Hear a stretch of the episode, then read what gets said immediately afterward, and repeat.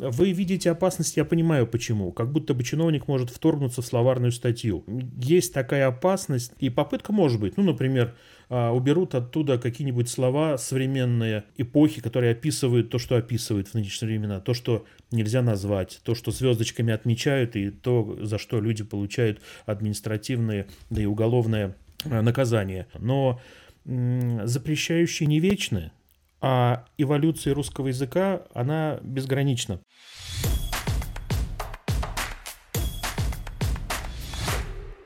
Привет, это подкаст ЧБ, аудиоверсия YouTube-шоу «Что будет?». Меня зовут Виктор Прокушев. Сегодня говорим про закон о чистоте русского языка и о том, как изменился русский язык за последний год и как на него повлияет отмена всего русского за границей. Через несколько секунд к нам присоединится лингвист Игорь Исаев. Но перед этим я прошу вас подписаться на подкаст, оставить отзыв и отправить ссылку друзьям. А еще в описании есть ссылка на наш YouTube, где есть много интересных выпусков шоу «Что будет?». Предлагаю начать разговор с э, закона о чистоте русского языка или о недопустимости употребления иностранных слов и использования русского языка как государственного, как его законодатели называют. Это же по факту не закон даже, а поправки в уже существующий да, законодательный акт, закон о государственном языке. Как это может повлиять в принципе на русский язык, и если я правильно понимаю, то это чисто медийный закон, и никакой ответственности он не вводит, но вообще сложно тогда понять, зачем он нужен. А, значит, ну тут совершенно точно вы правы. А, закон, который называется закон о запрете заимствования или закон о чистоте русского языка, на самом деле, конечно же, называется, и он существовал раньше, это закон о государственном языке.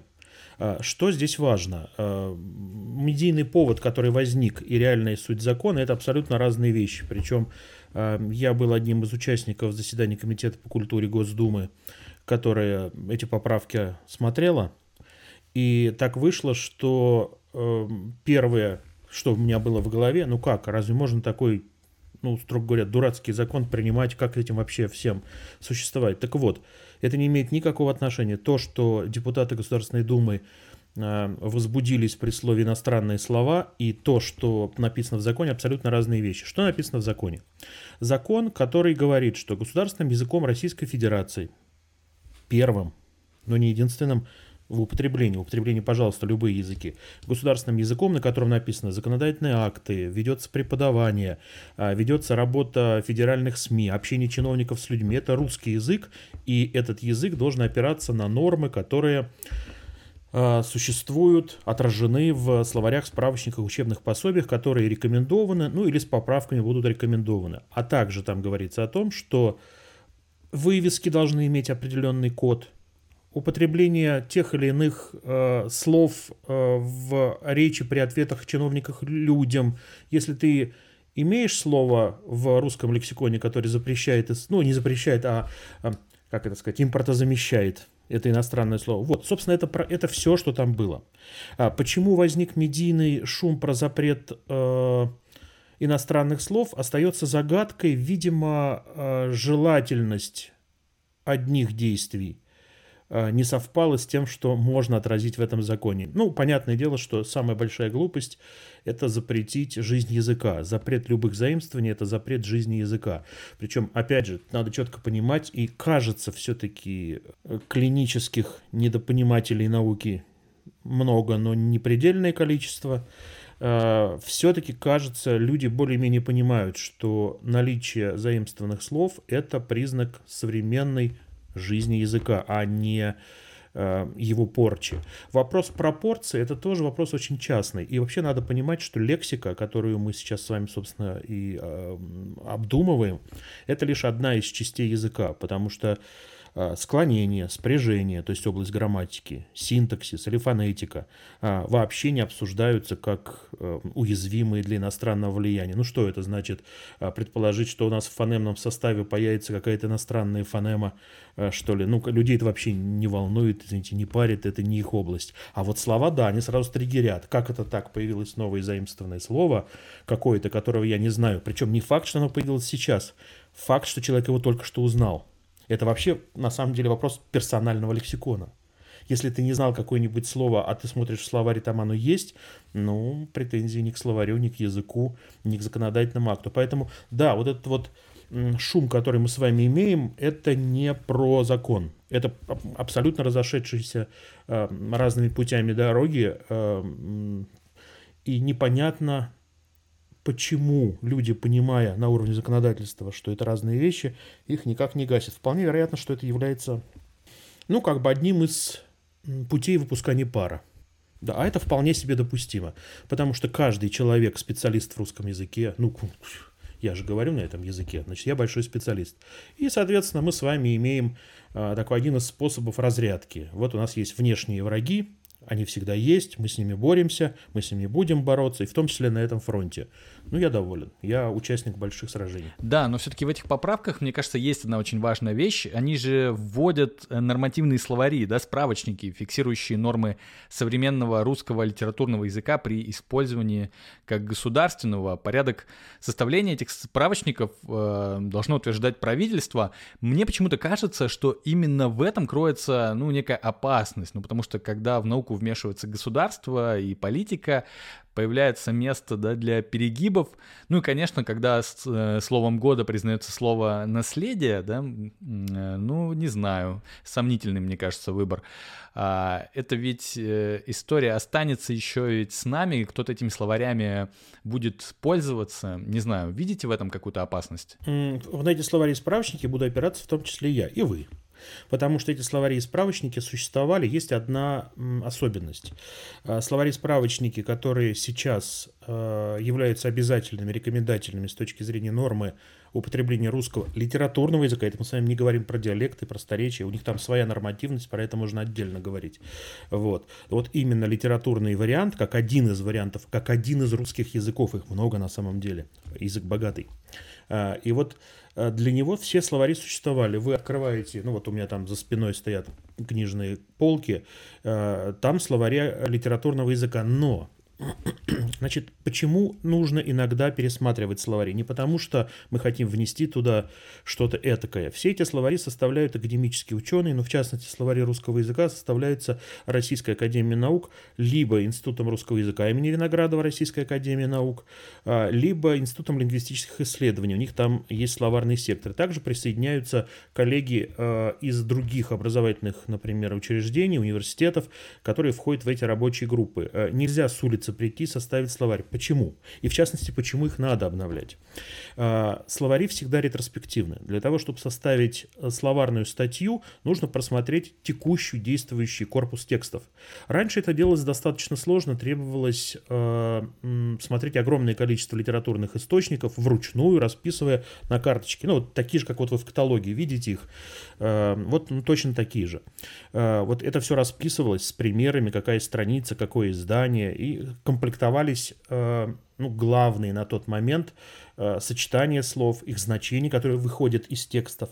Тексты меняются, жизнь меняется, появляются новые слова и отмирают старые слова. И вот это все необходимо вносить в словари современные. А для этого ну, требуется определенное время. Поэтому те словари, которые мы с вами используем, э, ну, например, там 2000-х годов, 90-х годов, а многие, например, журналисты используют там Ожеговский словарь вообще 70-х годов, кто-то опирается на Ушаковский 30-х годов, а кто-то вообще открывает Даля 1880-х годов. Ну, как бы вот эта линейка все показывает. Когда вы смотрите словарь столетней давности или словарь 50-летней давности, да даже словарь 20-летней давности, вы совершенно четко понимаете, что этот словарь не соответствует текущему состоянию дел, поэтому его надо пересмотреть обязательно. Я здесь даже не выступаю в качестве такого адвоката дьявола для чиновников э, и для ученых, тем более, потому что э, действительно лексикология одна из самых подвижных частей языка, она самая самая неверная. Она быстрее всего придает предшествующее состояние, она идет за жизнью вперед. И вот ровно по этой причине э, это нужно делать. Э, вы видите опасность, я понимаю почему. Как будто бы чиновник может вторгнуться в словарную статью. И тут сразу вспоминается товарищ Сталин, вы большой ученый, знаменитая песня. Вот. Э, есть такая опасность, но никто из них не будет участвовать в конкретной словарной работе. А сейчас, кстати, словари делаются достаточно быстро, потому что существует национальный корпус русского языка, ну не только он, существует разный, генеральный интернет-корпус русского языка, но самый большой такой проект как раз Института русского языка, Высшей школы экономики и начального а, уровня Российского государственного гуманитарного университета, это коллектив просто общий, кочевал по разным заведением, потому что сейчас он сосредоточен в Институте русского языка, помогал очень Яндекс этому проекту, это то, что в электронном виде мгновенно дает выкладку по частотности, по употребимости. Если вы заходите в Национальный корпус русского языка и смотрите какое-то из слов, там очень хорошо видно. Например, а, какие-то новые слова, которые сейчас появляются на плаву, на хайпе, оказывается, они существовали давно, просто их употребимость была не такова, чтобы они раздражали. А все, что раздражает, заставляет думать. Ну вот смотрите, мы открываем какой-нибудь орфоэпический словарь, и там написано, что э, русское слово кофе, э, кстати, тут сразу будет э, взрыв, как бы это передать цензурно чего? Взрыв мозга, да, взрыв мозга у э, одних сторонников э, изгнать все заимствование из э, русского языка. Как это кофе русское? Да вы что, русское кофе? Значит, да, тут есть справедливые замечания, потому что слово кофе, как это ни странно, до сих пор не хочет приобретать русское склонение. Как только вы кому-нибудь говорите кофе с кофем, я этим кофем бы с удовольствием э, отвел души, выпил бы, вам скажут, боже, он по-русски не говорит, а вы всего лишь его ратифицировали как раз и при, приложили к нему русское склонение. Ну вот по разным причинам оно не хочет склоняться, но тем не менее оно считается русским, несмотря даже на это. Так вот сразу вы смотрите, а там написано кофе мужской и, ой, ужас, написано дополнительно средний. Вот, все говорят, как наше русское слово, только что забыв, что оно не склоняется по-русски, наше русское слово из мужского в средний, да вы русского языка не знаете. Опять же, видите, путают правила орфографии, пунктуации, орфоэпии с э, живым языком. Как раз вот диалекты, например, расправляются с такими случаями элементарно, склоняют его русифицируют мгновенно.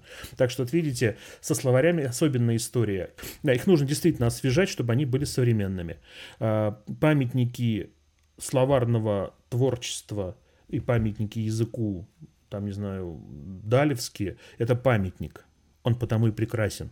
Почему его и любят. Ты берешь, и каждая далевская статья представляет собой отдельную повесть. В отличие от обычных словарей, где идет алфавитный указатель, там он гнездовой. Если там есть слово «гнездо», то там появится условно птица. Если появится птица, появится еще что-то. Эта статья превращается в повесть у Далева. Она прекрасна, но она не современна. Поэтому да, да, надо двигаться. Ну, то есть технической возможности нет вмешаться в процесс составления этих словарей, а, убрать оттуда слова, которые бы не хотелось, чтобы они остались в истории. Интернет-то все помнит, пока он есть. Вот. А, значит, на самом деле вмешаться очень трудно. Была такая попытка сделана как раз ровно в советские времена. Говорили, что Ожегова в свое время, по-моему, даже воспоминания самого Ожегова или Ожегова Сергея Ивановича, он говорил, что его вызывали куда нужно и спрашивали, там, товарищ Ожегов, ну как же так? Вот вы советский гражданин, вот мы смотрим ваш словарь. А, та... а нет, подождите, наверное, это все-таки был еще Ушаковский. Ну, не помню. О, кажется, Ушаковский словарь, да. Как же так, у вас слово «лень», а следом, следом за ним идет «ленинец». Ну, это же не, значит, надо, он говорит, ну что же я сделаю, если это алфавитный порядок. Вот. И здесь, в принципе, вмешаться можно, но запрещающие не вечны, а эволюция русского языка, она безгранична. Пока есть носители – это все будет меняться. И попытка может быть. Ну, например, а, уберут оттуда какие-нибудь слова современные эпохи, которые описывают то, что описывают в нынешние времена, то, что нельзя назвать, то, что звездочками отмечают, и то, за что люди получают административные, да и уголовное а, наказание. А, ну, как бы, да, текущие тенденции таковы, что лексика служит обличителем тех, кто ее пытается запрещать. Это правда. Лексика обличает говорящего. Ваш лексикон, ваше желание и нежелание использовать те или иные слова, ну, она вас обличает. Поэтому попытка запретить какие-то слова невозможна. Смотрите. А, лексика бранная связана с репродуктивной нашей сферой. Все эти ограниченное количество матерных корней и безграничное количество производных от них с богатейшей семантикой запрещено на уровне административном. Работает? Ну, Нет, конечно. Вот и все. Вот, вот и весь ответ. А чем больше вы будете что-то запрещать, тем больше будет эм, сакральный дух того, что запрещено. это повысит значимость. Это точно так же, как с литературой э, протеста в советские годы, когда распространялись рукописные варианты издания, уголовно преследовалось все это. Э, запрети, люди будут играть. Это станет игрой, и это станет сакральным действием. Кажется, кажется, э, это невозможно. Есть ли какие-то исследования по поводу ну, цензуры да, и языка? У нас же есть пример 30-х годов, когда люди пользовались, э, э, изопов язык, он был ну, повсеместный. Недавно был на выставке а, где были представлены письма из ГУЛАГа. И, ну, во-первых, это читать совершенно э, ужасно и мурашки по коже, но, с другой стороны, восхищает э, то, как люди пользовались языком. Ну, там, э, писали, там, приходил ли к тебе дядя Ваня, да, имея в виду, что это кто-то из НКВД. Э, русский язык, он очень гибкий в этом плане. Какие есть, в общем, исследования по этому поводу? Ведь мы же сейчас заходим на такой, ну, второй круг, что ли, этого всего. Ну, то есть сейчас опять э, э, языком нужно пользоваться осторожно, слова нужно выбирать, и вот, ну, такая, не знаю, мне это напоминает такую спираль, и мы вот опять на этот круг заходим. Замечательные работы по вообще языку э, запрета и языку современному э, публикует Максим Крангаус. А, это действительно замечательные работы по современному состоянию, движению и оценке языка, но самое главное здесь в другом. Изопов язык имеет трех участников процесса. Говорящий, слушающий и промежуточно читающий. Это все. Каждый из сторон понимает правила игры. И в этом парадокс. Одни понимают, что нельзя, вторые понимают, что сказано как нельзя, а промежуточная сторона, такой трансмиттер в серединке, а, понимает, что да, ровно про это, но прямо не названо. Так что все три стороны, все три стороны этого треугольника коммуникационного включи, включены в эту игру.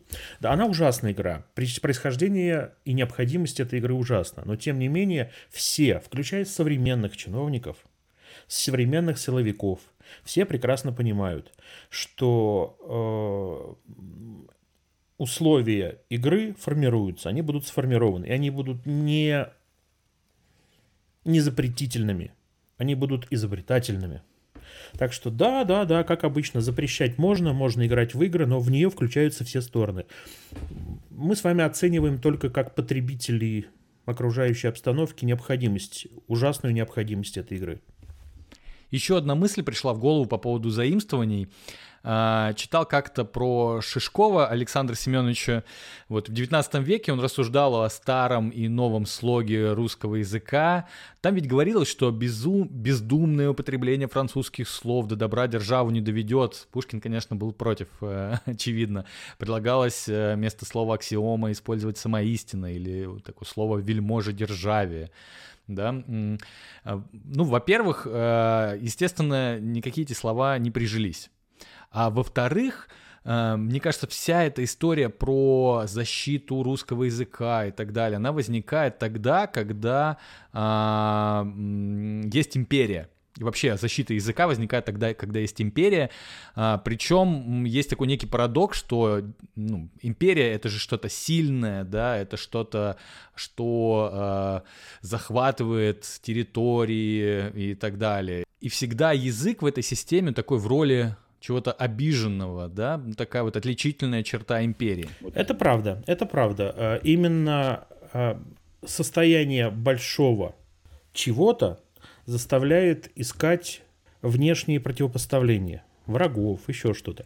Ведь человек, живущий своей обычной жизнью, уходящий на работу, приносящий деньги, пытающийся найти пропитание, а, живущий, например, в сельской местности, это отдельные заботы, там до сих пор катастрофически низкие заработные платы, а, поэтому вопрос выживания во многих а, местах стоит крайне остро. Если мы отдаляемся ну вот я как человек, который ездит много в диалектологические экспедиции по центроевропейской части России, не только, я прекрасно вижу, как э, устроена жизнь простых сельских тружеников. Действительно тружеников, здесь без иронии, без всего.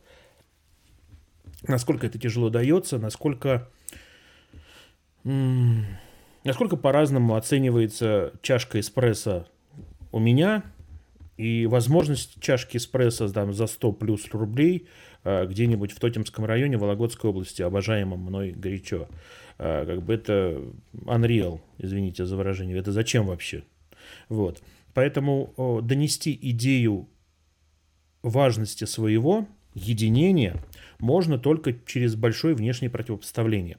А у нас мозг и язык, кстати, как часть нашего мышления, а, не, не тождественный. Тождественности здесь нет, но как бы такая значительная часть нашего мышления связана с языком. Язык, он чуть-чуть сложнее даже, пожалуй. Так вот, а, с точки зрения языка мы с вами как и программисты, работаем на принципах наличия отсутствия чего-либо, плюс-минус. То есть э, э, семантика устроена так, наличие отсутствия того или иного признака формирует значение, фонетика и морфология.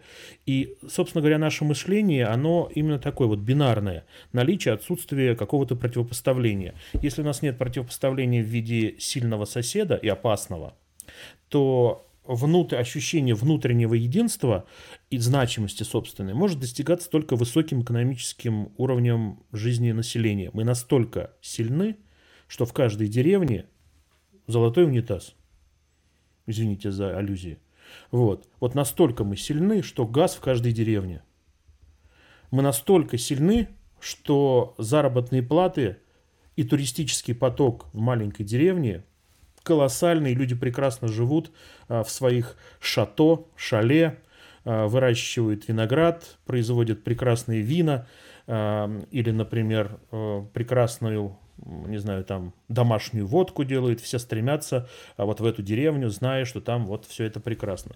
Это один способ достижения величия. Второй способ – мы велики в противостоянии. Ни то, ни другое не дешево для исполнения с точки зрения пропаганды – и то, и другое очень дорого для исполнения. Мы с вами знаем, прекрасно понимаем, что э, средства массовой информации очень недешевые, они э, коммерциализируются не полностью, в основном это государственные бюджеты и заказы. Вот. Так что, да, это вопрос выбора пути, что развивать. Про русский язык э, в общей мировой системе. А, в принципе, сейчас очень популярное слово «отмена», да, отмена всего русского за границей. Это вообще проблема для русского языка, ну, не знаю, в исторической перспективе? Есть две стороны. С одной стороны, а, вопрос опасного соседа вызывает желание закрыться от всего, что связано с ним. Эмоциональные, очень понятные действия. По-человечески очень понятное. А, а с другой стороны, немецкий язык в школах послевоенных изучался в обязательном порядке как язык потенциального противника. Вот, поэтому здесь есть две стороны. С одной стороны, э, мы не хотим быть связаны с чем-то, связанным с русской культурой, э, русской э, идентичностью, говорят одни, а с другой стороны активно изучают, потому что я вас уверяю, что внимание к русскому языку, но не как продвигаемому России. Знаете, одно время была очень популярна федеральная целевая программа «Русский язык». А, это деньги выделялись в очень больших объемах на продвижение русского языка и культуры за рубежом. Ну, продвинули так продвинули. Вот. А, значит, это действительно были большие мероприятия, когда была возможность встречаться с русистами в Италии, Армении, во всех-всех странах, в Германии, везде есть слависты, русисты, изучающие русский язык, литературу и культуру. А, действительно величайшие достояния мира. И э, тогда это была государственная политика, направленная на продвижение русского мира с культурой и языком в самые-самые разнообразные страны мира где только можно. Особый акцент делался на ближайших соседях по понятным причинам, потому что идея Советского Союза, она вот бродит.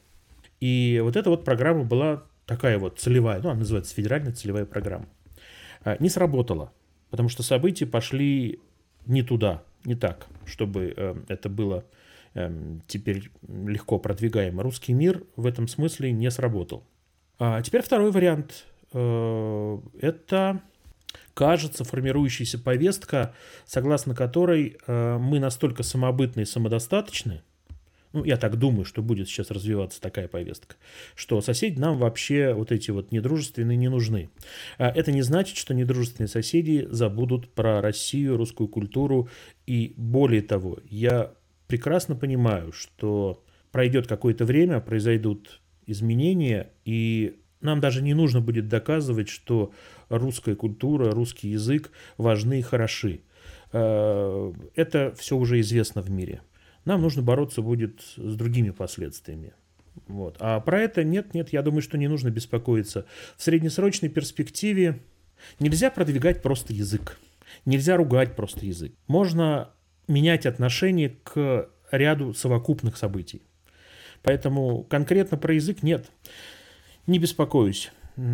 Понятно, что, видимо, украинская сторона до недавнего времени совершенно спокойно работавшая с русским языком, э, русской литературой, имеющая огромные связи с Россией, э, значительная часть говорившая э, на русском языке как на одном из. Вот. Сейчас ограничит, это понятно. Это понятно. В долгосрочной перспективе будем жить все сделаем. Вообще из последнего мне очень нравится э, последние выпуски Масяни, да, она вот получила такой новый круг популярности, и одна из там вот последних серий была, где герои говорят на смеси в будущем, да, э, герои говорят на смеси такого русского и украинского э, языка. Смотрели? Э, наверное, я, наверное, скажу страшную вещь, но вот я когда на Масяню смотрю в последнее время, ожидаю хейта, но и я понимаю, почему Масяня такая сейчас в последней серии. Вот. Но для меня она потеряла эстетическую художественную ценность. Она стала для меня плакатом в окнах роста. Вот. То есть Масяня стала плакатом. А, я, понимаю, почему. А, я понимаю куваевское стремление. А, но вот это тот период, когда приходится переоценивать все то, что ты там с 90-х знал как политически острую сатиру на происходящее, ну, такой Питер как концентрация всего Достоевского и всего современного. Вот Масянь, она была таковой. Вот. Сейчас она стала другой, э, потому что изменился мир. Я не говорю, что она стала... Э, мне очень тяжело смотреть ее. Ну, это понятно, это понятно. Закончить хочется вот какой мыслью. Вы, наверное, с ней согласитесь, что русский язык на самом деле не нужно защищать. С ним все в порядке. Так ведь? Абсолютно точно.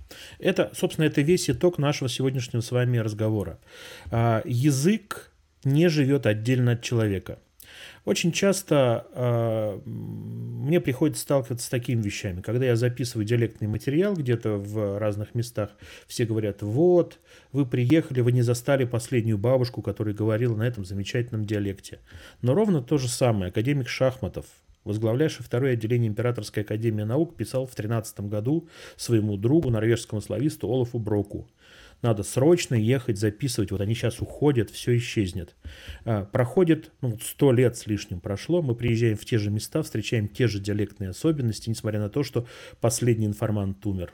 5 лет назад, 10, 50, 100 лет назад. Язык очень устойчив. Если есть мы с вами, и мы с вами говорим, а это очень важно. Именно общение друг с другом и с близкими позволяет формировать устойчивые ценности. В некоторых случаях мы не можем победить телевизор. Но мы должны продолжать общаться друг с другом, понимая, что всем нам, разным, разным, нужно жить дальше вместе. Находить общий язык. И если мы будем следовать этому правилу, то вне всяких сомнений язык сохранится, он будет развиваться. Лингвисты в этом смысле очень спокойны. Спасибо, что дослушали до конца. Меня зовут Виктор Прокушев. Это подкаст ЧБ, аудиоверсия шоу «Что будет?». Подписывайтесь, комментируйте, ставьте оценки. Так вы помогаете независимым проектам расширять аудиторию. Пока.